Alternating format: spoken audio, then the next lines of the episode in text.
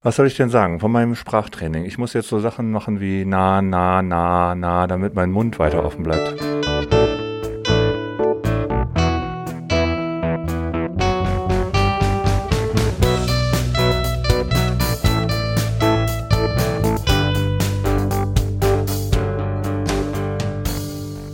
Willkommen nun jetzt zu dieser wunderschönen fünften Folge des Küstenkommentars. Ich höre noch ein bisschen das Intro nachklingen und heute ist etwas ganz Besonderes passiert.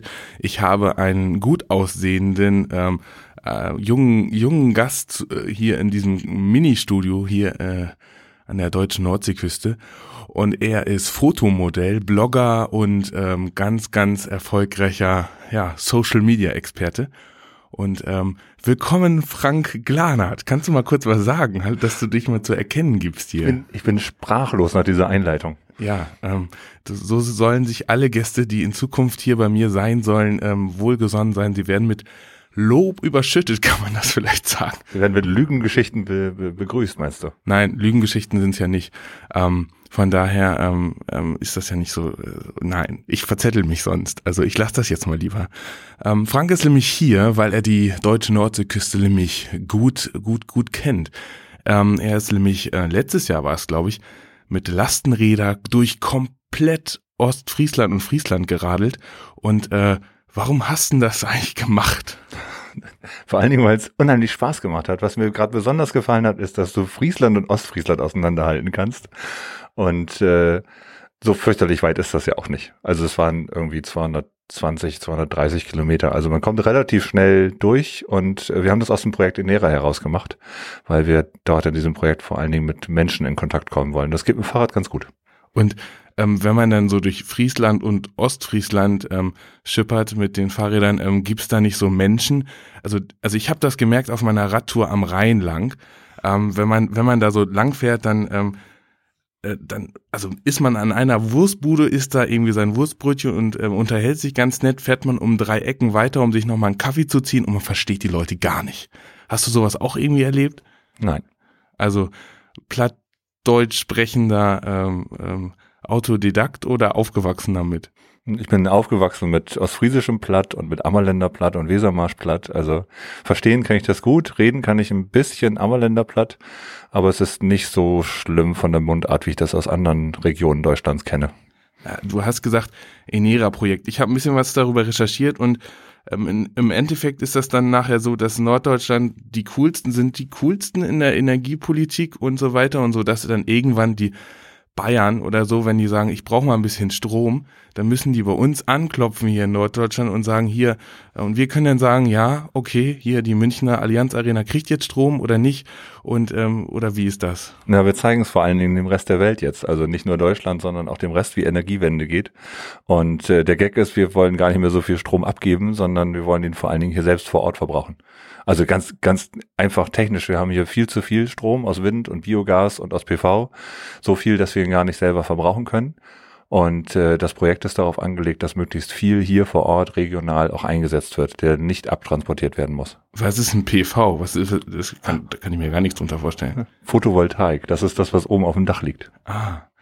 Aber hier, naja, gut, also Windräder und ähm, was macht ihr jetzt anders als ähm, ähm, alle anderen? Also ihr habt, also wir wollen jetzt hier Strom mehr verbrauchen als alle anderen, aber wir, also ich habe Geld jetzt wiedergekriegt. Ich spare ja immer mehr Strom. Warum, warum, ähm, ich kann ja gar nicht viel mehr verbrauchen.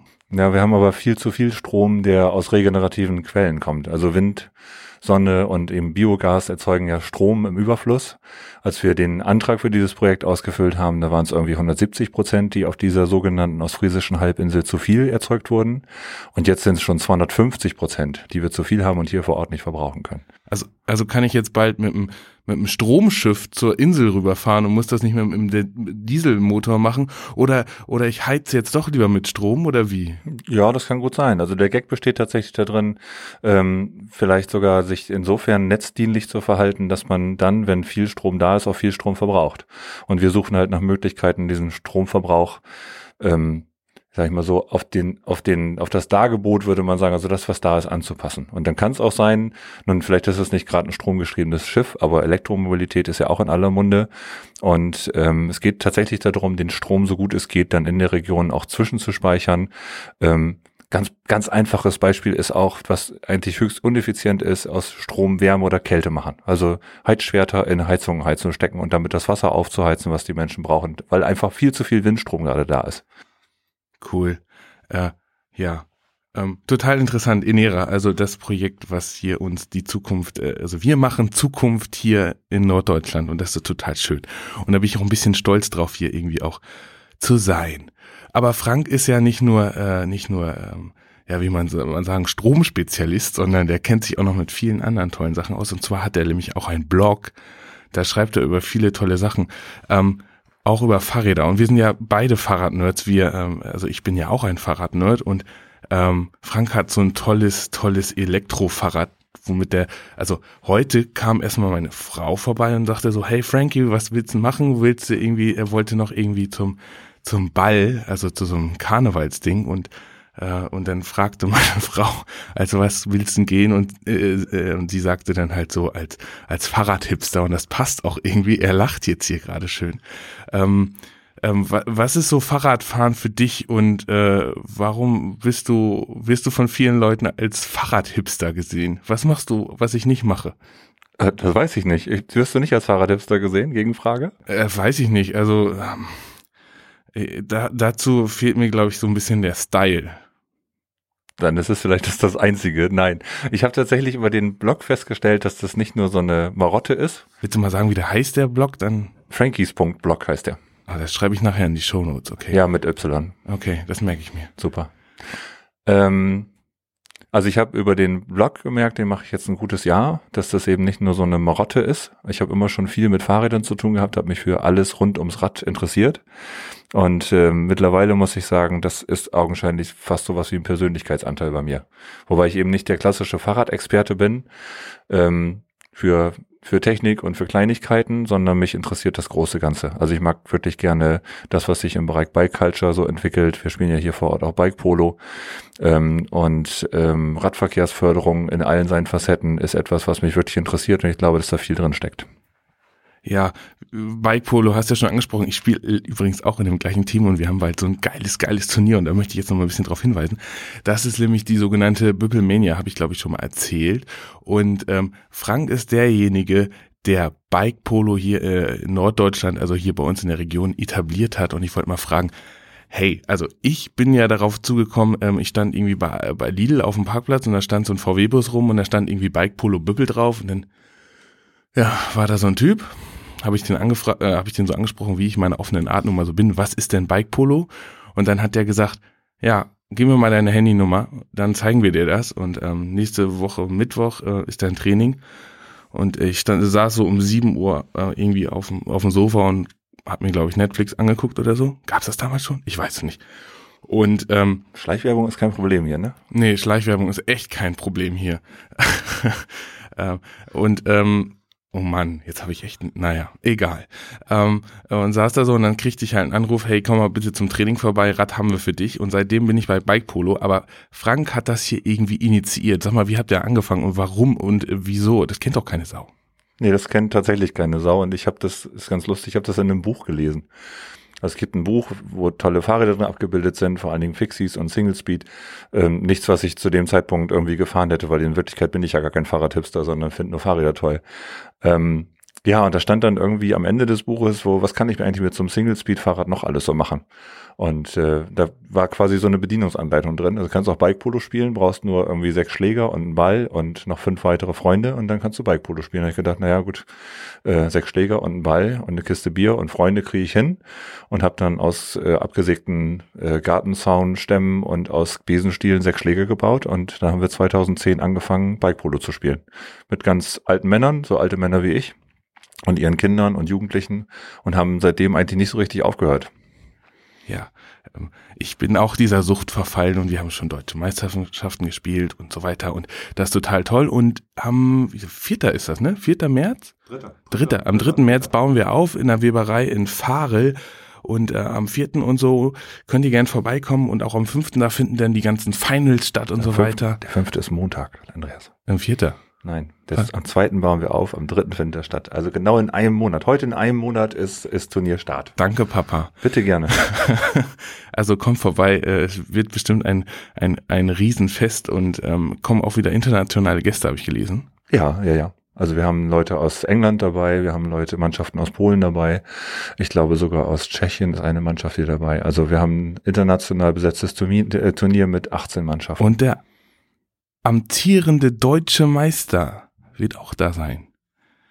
Ja, ich, ich rechne mir da persönlich nicht so, so, so große Chancen aus, aber äh, ich hoffe ähm, trotzdem, dass ich nicht letzter werde. Der amtierende deutsche Meister wird auch da sein? Ja, ich glaube schon, oder? Ich glaube, Bambule, oder? Na, na, Sie haben doch nicht gewonnen, die sind Zweiter geworden. Ach so, die sind Zweiter geworden. Oder haben Siehst- die gewonnen? Nein, die sind Zweiter geworden.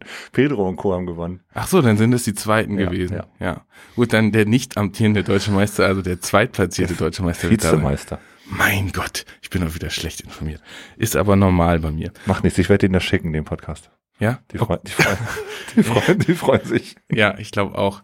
Ähm, das, das wird spannend. Ähm, ich, ich, ich war letztens im Hotel, Frank. Hm. Und ähm, ähm, das war so ein Nobelschuppen und ähm, dann sitzt du da halt und ähm, isst halt Armbrot. Kennst du das, wenn da so reiche Leute sitzen, also, also glaube ich, dass das reiche Leute waren oder sehr wohlhabende Menschen, die halt ganz schlecht mit dem Servicepersonal umgehen. Hast du schon mal sowas, so, so von oben herab, äh, so? Hast du schon mal? Hm, Nicht bewusst wahrgenommen. Also ich erzähle dir mal die Geschichte. Okay. Also ich sitze da halt in dieser Rest im Restaurant von einer Frau nebenbei und da bestellt halt so ein Typ, ja, irgendwie so ein, so ein, weiß ich, so ein Rum.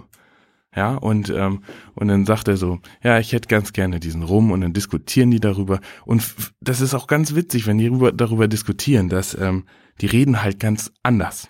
Also ähm, zum Beispiel, ja, probier mal den Rum. Nee, der Rum, der, der, der wird auch nur hochgeredet oder so. Also ganz, ganz komisch reden die, das kann ich gar nicht so richtig wiedergeben. Und dann haben die halt diesen Rum bestellt und der war halt nicht mehr lieferbar. Also die Bar hatte das nicht. Und dann, äh, von oben herab immer diese Leute, ja, dann geben Sie mir bitte eine Barkarte, die auch dem Angebot entspricht. Und äh, jetzt macht der hier schon wieder Fotos, wenn ich hier in mein Mikrofon reinrede.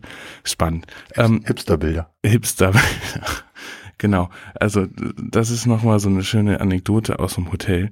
Ähm, ja, jetzt weiß ich auch gar nicht mehr, was ich so richtig sagen soll. Ich weiß auch gar nicht, wie du drauf gekommen bist. Ich weiß auch nicht. Du bist Ich- vom Bike Polo auf Hotel gekommen. ja, weil, weil von viele oben Leute herab halt dann fühlst, bestimmt fühlst auch du in dich von, Hotels schlafen müssen, oder? fühlst du dich von mir von, äh, von oben herab behandelt. Das Krasse ist beim Bike Polo, die schlafen ja alle bei uns immer zu Hause. Und man denkt halt wirklich drüber nach, will man das nochmal? Ja, also das ist dann halt so, man baut halt den, den Platz auf und dann kommt man irgendwie so nach Hause, so um eins und dann wartet man halt so auf die Gäste und dann, ich glaube, das war ein polnisches Team, und dann so, ja, ähm, kam dann halt dann doch irgendwie um zwei Uhr, man ist eigentlich total alle von diesem ganzen Aufbauen und dann stellst du denen so, so eine schöne Flasche Wasser so ans Bett, hier ist dein Wasser, da kannst du schön schlafen und so und dann kommt halt nur so, ja, hast du Bier? Und dann, dann, dann, dann gibt's eine ganz an- andere Dynamik. Kennst du das auch? Ähm, ich weiß nicht, wenn jemand, ich hake immer noch daran, dass du die Überleitung mit dem Hotel gemacht hast und dir die Antwort dann selber gegeben hast. Aber ja, ja, das kenne ich auch. Also ja, genau. So war das bei mir übrigens auch. Also ich hoffe dann immer, dass ich irgendwann abends ins Bett komme. Das funktioniert aber meistens nicht. Eigentlich ist das immer das härteste Wochenende im Jahr, weil man irgendwie drei Tage nicht schläft Ja. und Schwierigkeiten hat, am nächsten Tag die Schuhe zuzubinden, um dann wieder zur Halle zu fahren. Kennst du das auch? Ja. Ja. Also beim letzten Mal haben wir im Emma, haben wir, glaube ich, diesen Jackpot da geknackt von so einem Spielautomaten. Da Ich glaub, ging dann nur noch das T-Shirt hoch und dann wurde das quasi auf den Tresen geschmissen und so sau reichen. Und ähm, ich glaube, ja, glaub, so ist das ich manchmal. glaube, du übertreibst es auch manchmal ein bisschen. Nein, Also nicht die Darstellung, sondern an dem Wochenende. Aber das ist, kann eine Einzelmeinung sein. ja. Also, also ähm, ähm, dieses, dieses tolle Festival ähm, dieser Radkultur ähm, ist dann Anfang März, ich glaube dritter. Ja, Frank nickt. Am zweiten waren wir auf. Am zweiten bauen wir auf. Also da spielen wir so Pickups, da kann halt jeder mitmachen. Ähm, vielleicht solltet ihr vorher schon mal auf dem Fahrrad gesessen haben, wenn ihr da mitspielen wollt. Ähm, ja, wünsche euch äh, noch einen wunderschönen, unterhaltsamen Tag. Das war's nun, die ähm, tolle ähm, fünfte Ausgabe des Küstenkommentars mit Frankie, dem Bikestar Hipster. Und hau mich jetzt nicht. Ich, ich möchte jetzt ein Bier. Hast du auch Lust, ein Bier Hm. zu trinken? Ja. Gut, dann hör, äh, hören wir jetzt nochmal das Outro von diesem tollen Podcast und ähm, schlaft schön.